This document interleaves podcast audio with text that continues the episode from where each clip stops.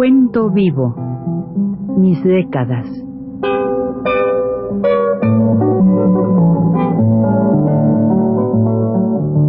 Juan de la Cabada, mediante esta serie de programas radiofónicos, narra los momentos más intensos de su existencia como escritor, trotamundos, militante de la condición humana, todo lo cual es ya patrimonio de nuestra mejor literatura.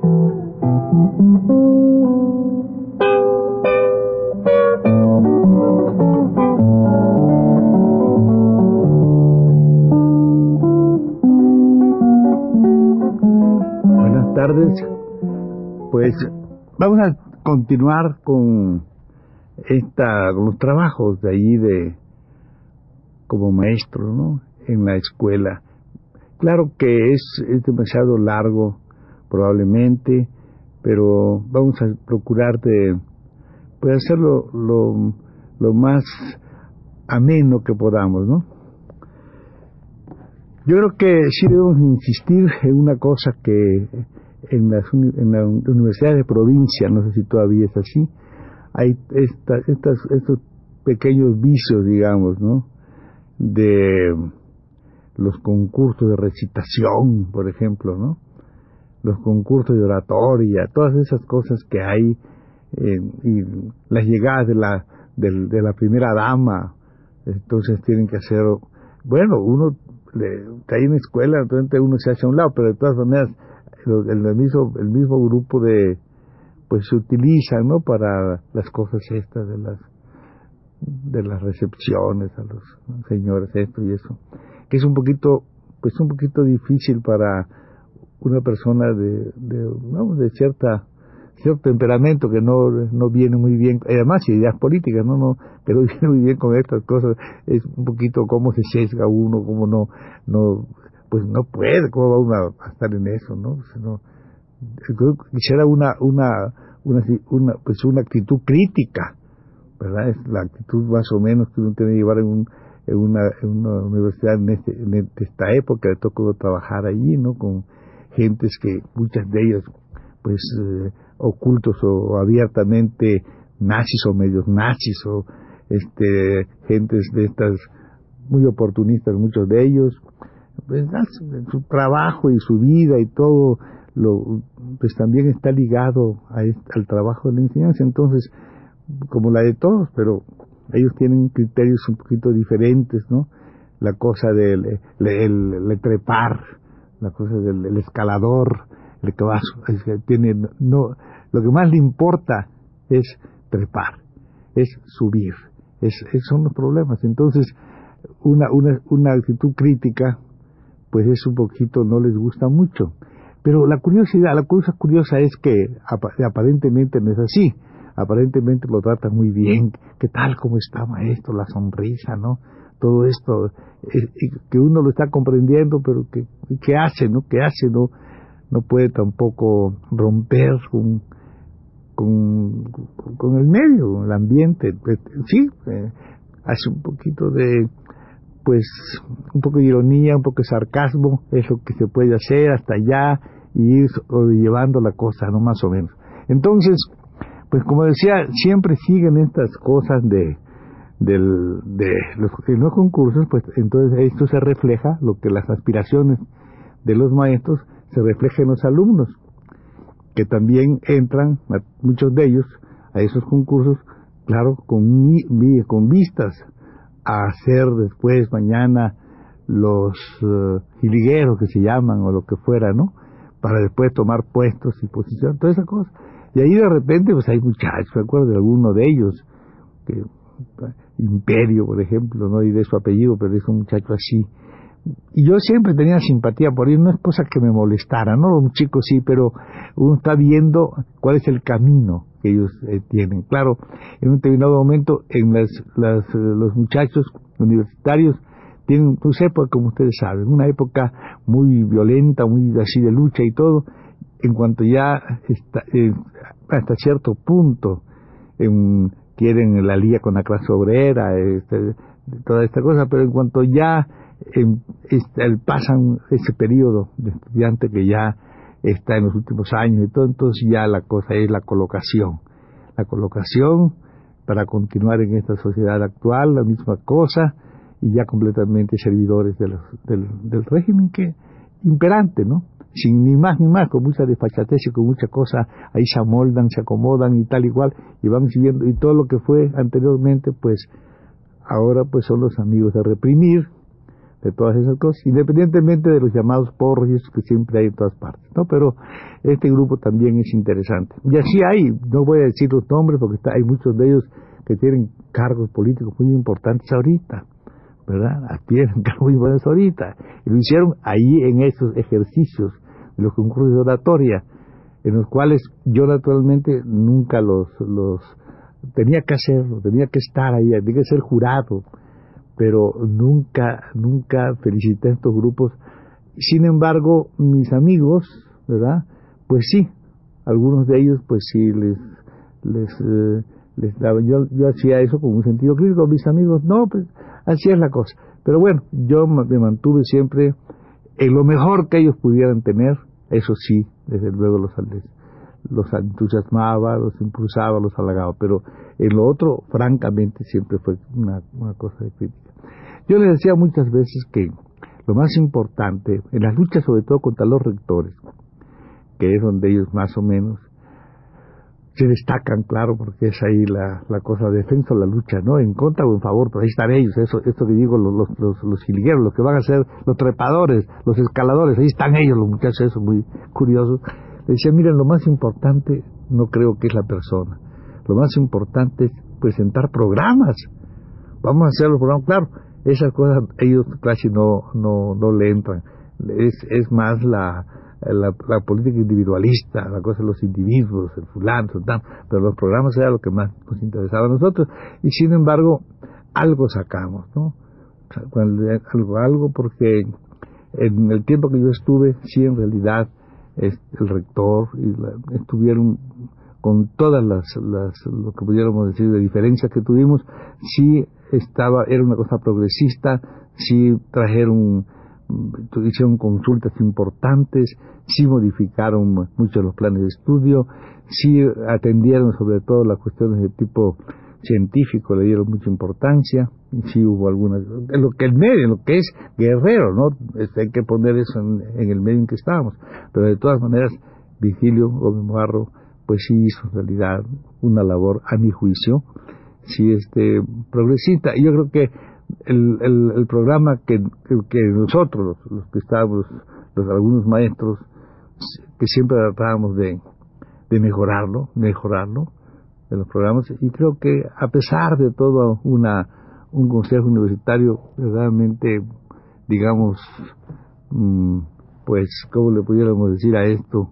que se llaman caballero colon, colonista, ¿verdad? De muchos caballeros de Colón, así.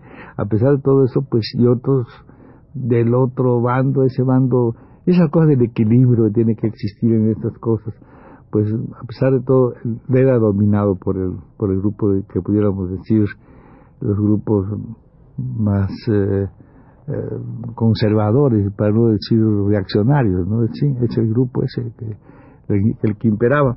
Sin embargo, así se, se hicieron. Las, bien las recitaciones eran cosas horribles, como creo que una vez ya dije que todavía andaba con la chacha Micaela y el ring del bohemio, esas cosas, pero en, un, en, un salón universitario pues, es una cosa molesta y sin embargo tenía que prevalecer porque así era el medio. Ahora yo creo que ha cambiado mucho, lo que es otra cosa, ¿no?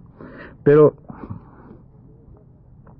y todo esto que decían yo de la del del, su, problema este general a pesar de todo pues sí teníamos en la cosa universitaria desde, el punto de vista del, de la técnica y de y de y, de digamos el digamos el, el, el, el impulso por darle carácter científico a muchas a las materias, pues también tuvo su éxito. Yo creo que el trabajo de, Amin Sarur, que ahora es aquí, está en pesca, el de Tito Klimek, todas esas cosas, pues tuvieron interés. también es importante, creo yo, haber formado ahí el grupo este de, la del el, laboratorio de idiomas, de lenguas, en el cual estaban representados pues muchos compañeros, entre ellos pues teníamos el para bueno digamos dábamos la cosa de vamos el, el inglés pues Medina usted era un muchacho muy competente viva es un muchacho de origen español pero vivido en, en Argelia aquí ahora está también en el mismo, camino ¿no? de, las, de los idiomas. Él estaba en la cosa de francés, muy bien. El Clive, que es su origen, el, señor Clive ya murió, pero el alemán, padre de Tito de estos compañeros biólogos, pues también él daba el alemán. El muchacho este, Juan Capiz, digo su nombre porque también trabajó con nosotros, él acaba de llegar de la Unión Soviética y daba la, la, la estaba interesado en la cuestión del ruso, él era el maestro de la materia, y así, entonces todo esto, eso era una cosa bonita. Desgraciadamente, a la, cuando terminó el periodo de, de este compañero de, de Virgilio Gómez Mogarro, pues terminó también el, el laboratorio, ¿no?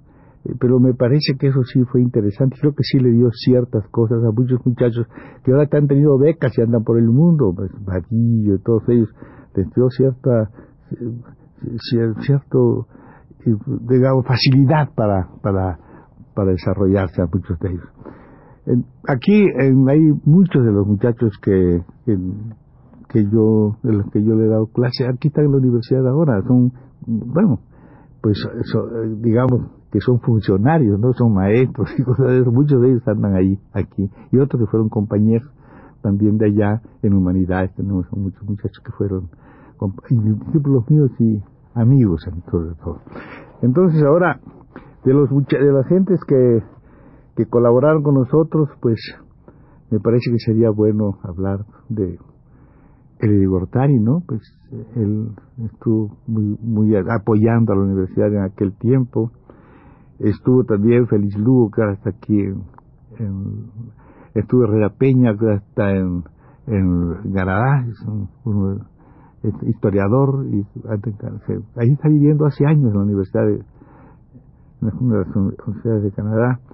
Victoria Montes trabaja aquí también, Chila Villanueva, que trabaja en la universidad, María Luz Núñez, todas esas muchachas, menos Angelia Cuevas, que está viviendo allá en, Guerrero y otros maestros, algunos han tomado la carrera de maestro, como Rendón, por ejemplo. Está ahí dando, está muy bien. Tenía, voy a contar de una de un muchacho que, estuvo conmigo. Este muchacho era hijo del gobernador, este muchacho, hijo del gobernador, y naturalmente, pues era, era alumno mío y siempre tuvo una actitud del pobre bastante, digamos, este humilde, digamos, ¿no? Haciendo eso. Yo ni sabía que dijo el gobernador, pero lo y lo llegué a saber porque en una de las de las de las materias, pues yo les les pedí que me hicieran ellos trabajo de investigación, ¿verdad? Y en uno de esos trabajos de investigación él vino y trajo un trabajo muy bueno. Yo naturalmente no sabía, este, pero los muchachos empezaron a decir, pues cómo son ellos, ¿no? Me vinieron a ver, pues, me decían, ese no, ese no lo hizo él, lo hicieron en el Palacio de Gobierno. ¿Cómo le hizo así?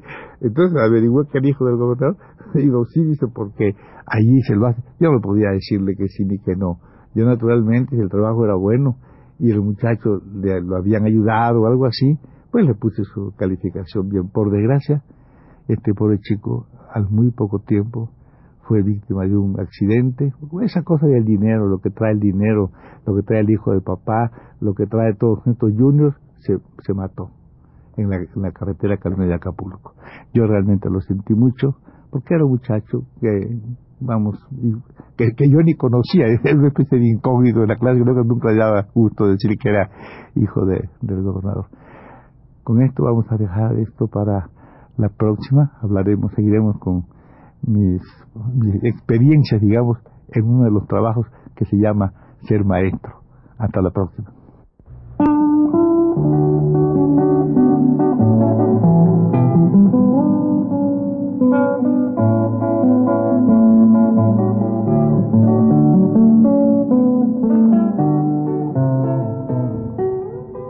Recuento vivo.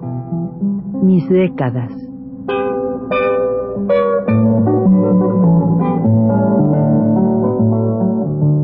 Juan de la Cabada, mediante esta serie de programas radiofónicos, narra los momentos más intensos de su existencia como escritor, trotamundos, militante de la condición humana, todo lo cual es ya patrimonio de nuestra mejor literatura.